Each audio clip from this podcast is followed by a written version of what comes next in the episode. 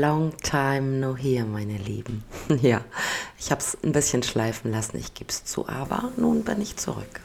Naja, so halb, denn ich habe ab Mittwoch ein paar freie Tage, die ich mit meiner Familie verbringen werde und die ich mal wieder dringend brauche. Und oh Mann, die Kinder werden einfach viel zu schnell groß. Seit der letzten Folge ist eine Menge passiert in der kleinen, aber feinen Versicherungsagentur und in meinem Leben. Ich habe zwei wunderbare Seminare besuchen dürfen, stand auf einer Bühne, habe zwei neu dekorierte Bilderrahmen für meine Wall of Fame. Und es wird sich personell in der Agentur ein bisschen was ändern. Marlene kommt zum Beispiel zurück aus der Elternzeit und wir suchen noch immer einen Azubi. Und es gibt nun offiziell einen Linienbus, der für die nächsten drei Jahre mein Antlitz durch Stadt und Landkreis chauffiert und Werbung für uns fährt ziemlich aufregend und immer noch komisch im Stau hinter mir selbst zu stehen und tagtäglich die vielen Fotos der Kunden und Kundinnen zu bekommen, die ihn gesehen haben sich gefreut haben und mir davon ein Bild schicken. Für alle, die mich noch nicht kennen, ich bin Susan, für immer 29, Versicherungsvertreterin aus Leidenschaft, Unternehmerin mit Herz, Chefin eines tollen Damenteams und Mutter zweier liebreizender Teenager. Meine kleine, aber feine Versicherungsagentur liegt am südlichen Rand der Lüneburger Heide und ich möchte dir meine Geschichten erzählen. Mal ein bisschen aus seiner Komfortzone rauskommen, äh, manchmal ein bisschen mehr von sich preisgeben, um Verständnis für ein Selbst zu fördern. Dinge, die man nicht gemacht hätte. Eine kleine Extrarunde laufen für Kunden, Angestellte und Geschäftspartner. Und dabei sich bloß nicht selbst aus den Augen verlieren. Alles unter einen Hut zu bekommen, ist für mich immer noch mega schwierig. Aber es gibt Dinge, die muss man manchmal einfach tun. Arbeiten zum Beispiel, wenn man am Ende des Monats frisches Geld braucht. Oder für sich selbst und seine Lieben vorsorgen. Ja, ich weiß schon, was jetzt kommt. Magst du jetzt denken, lieber Zuhörer? Aber lass mich mal ausholen und gib uns beiden einen kleinen Moment deiner Aufmerksamkeit. Vielen Dank dafür. Tatsächlich Vorsorgen sind für mich nicht nur Versicherungsverträge, auch Verfügungen und Erklärungen. Also, was hat mit mir zu passieren? Wie sollen Dinge passieren? Was soll noch meinem Ableben passieren? Und, und, und. Also das Thema Notfallvorsorge. Das ist für mich ein grundlegender Baustein, den jeder für sich rechtzeitig geregelt haben sollte. Ich bin immer noch dabei, es für mich und mein Unternehmen komplett auszuformulieren. Und hey, es ist wirklich super schwierig für mich, die richtige Entscheidung zu treffen und diese zu fixieren hat immer auch ein bisschen das Gefühl von Endlichkeit, die in jedem meiner Sätze da mitschwingt. Aber das hat mein Job ja sowieso immer mit schwierigen Themen zu tun. Also eigentlich nichts Neues. Nur schwer, es für mich selbst zu definieren. Für mich gehört aber auch das Thema Altersvorsorge ganz oben mit auf die Liste und zwar der wichtigsten Versicherungen. Ich bin ein Kind der 80er. Das bedeutet nach Statistischem Bundesamt und geltenden Sterbetafeln, dass ich mit großer Wahrscheinlichkeit eine Lebenserwartung so um die 77 habe und ein möglich erreichbares Alter von so 83. Nehmen wir mal die 77. Das wären mindestens zehn Jahre lang nach Beginn meiner Regelaltersrente noch heutigem Stand. Ich habe selbst aufgrund meiner Selbstständigkeit und damit verbundenen Tatsache, dass ich es nicht mehr muss, nicht weiter in die gesetzliche Rentenversicherung eingezahlt und damit eine aktuell zu erwartende Rente von nicht mal, tada, 150 Euro. 150 Euro. Dafür habe ich 15 Jahre lang eingezahlt.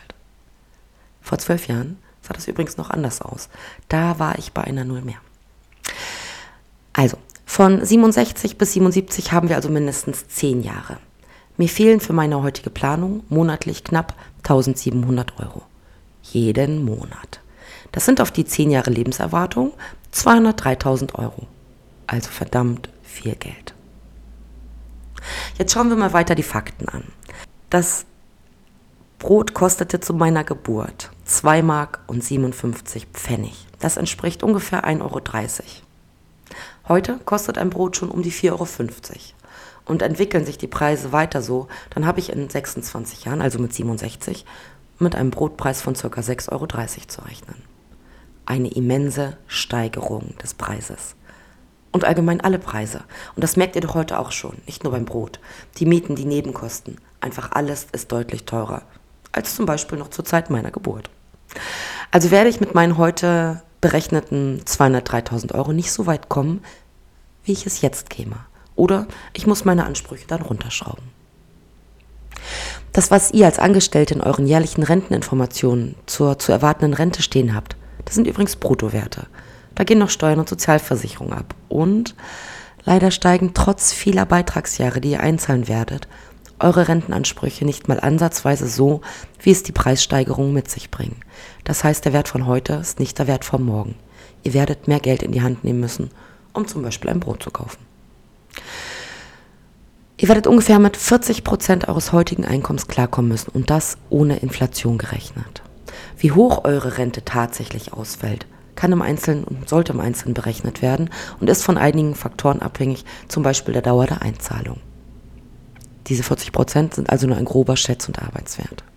Klar, im Alter braucht man nicht mehr so viel. Vielleicht. Vielleicht aber doch.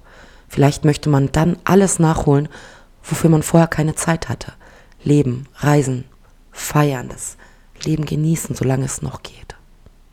Ich gebe euch noch ein Beispiel. Ein heute 27-Jähriger, frisch fertig mit dem Studium, startet ins Berufsleben mit einem Brutto von 3000 Euro. Und mal angenommen, er würde die kommenden 40 Jahre mit genau diesem Gehalt weiterarbeiten und dann in Rente gehen. Was meint ihr, wie hoch ist sein gesetzlicher Rentenanspruch? Das sind 1200 Euro. Nicht mehr und nicht weniger. Total traurig, ist aber so. Umso wichtiger, egal wie eure Planung aussieht und egal wie es dann einmal kommt, die Augen nicht zu verschließen, nicht auf den großen Lottogewinn zu hoffen, sondern es selbst in die Hand zu nehmen, selbst zu schauen, was habe ich später, was brauche ich und was kann ich tun, damit ich das erreiche. Ich selbst wird mit meinen 150 Euro also nicht ganz so weit kommen. Wäre vielleicht auf Grundsicherung, Sozialhilfe, meine Kinder, Bürgergeld, whatever es dann gibt, angewiesen. Aber das will ich nicht. Ich möchte selbstbestimmt leben, ohne bitten zu müssen. So wie heute. Ich entscheide, was ich mache und was ich arbeite und bekomme dafür Geld. Also habe ich es für mich selbst geregelt, es selbst in die Hand genommen und zahle Monat für Monat Geld. Geld, das ich hart erarbeiten muss, das mir keiner schenkt. Dafür opfere ich viel Zeit meines Lebens. Geld, das ich übrigens auch gerne für Konsumgüter ausgegeben hätte. Keine Frage, hey, ich bin eine Frau. Shoppen kann ich ganz besonders gut. Aber mir kommt dann immer die alte Frau in Hannover in den Sinn, die in Mülleimern nach Pfandflaschen gesucht hat. Ich habe euch in der Folge Selfcare Baby von ihr erzählt. Und verdammt nochmal, so will ich nicht enden. Und ich möchte meinen Kindern noch etwas hinterlassen. Nicht nur meine Werte, wunderbare Momente und meine Liebe zur Musik, sondern einen letzten Gruß. Wenn auch nur finanziell, um ihnen etwas Druck zu nehmen, ein bisschen unter die Arme greifen zu können, wenn ich es selbst nicht mehr kann.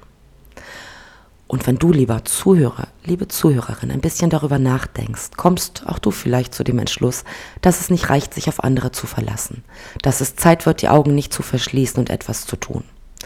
Lasst euch beraten, geht zu den Versicherungsmenschen eures Vertrauens, streut Risiken bewusst, mischt Garantieprodukte und Fondprodukte, holt eure Arbeitgeber für das Thema betriebliche Altersversorgung mit ins Boot, informiert euch, fangt an und wenn es ganz kleine Beträge sind, die später größer werden, aber um Himmels willen, fangt an. So, nun tue ich was für meine Rentanleihe. Nein, für meine Familie und ich schalte das Mikro ab, mache den Laptop zu, schalte das Geschäftshandy aus und gehe in den Osterurlaub mit meinen Kindern. Ich sagte ja schon, sie werden viel zu schnell groß. Viele gemeinsame Schulferien haben wir nicht mehr gemeinsam. Eines von zweien startet im August schon in seine Ausbildung. Ob ich stolz bin? Oh, und wie? Ob ich Angst vor seiner Zukunft habe? Und wie. Aber ich kann ihm zumindest das Finanzwissen und Produktempfehlungen mit auf dem Weg ins Erwachsenenleben geben, das mir meine Eltern nicht mitgaben. Und er wird mit Ausbildungsstart einen Teil seines Gehaltes in einen eigenen Altersvorsorgevertrag investieren. Und wenn er dann mal irgendwann in Rente geht, hoffentlich lächelnd an mich denken. Wieder hast du mir ein Stück deiner Lebenszeit geschenkt und mir zugehört. Danke dafür. Schön, dass du reingehört hast. Und wenn du mehr über mich und meine kleine, aber feine Versicherungsagentur erfahren möchtest, folge dem Hashtag FragSusan bei Instagram. In der nächsten Folge erzähle ich dir gern wieder ein kleines bisschen mehr. Hm, mach's gut, deine Susan.